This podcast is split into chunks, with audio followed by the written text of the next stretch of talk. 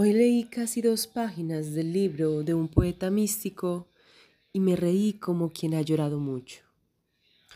Los poetas místicos son filósofos enfermos y los filósofos son hombres locos, porque los poetas místicos dicen que las flores sienten y dicen que las piedras tienen alma y que los ríos se extasían bajo la luna.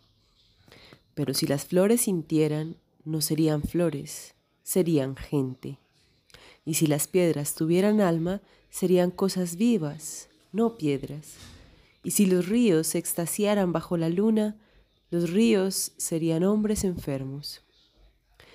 Es necesario no saber qué son las flores, ni las piedras, ni los ríos para hablar de sus sentimientos. Hablar del alma de las piedras, de las flores, de los ríos, es hablar de uno mismo, y de sus falsos pensamientos.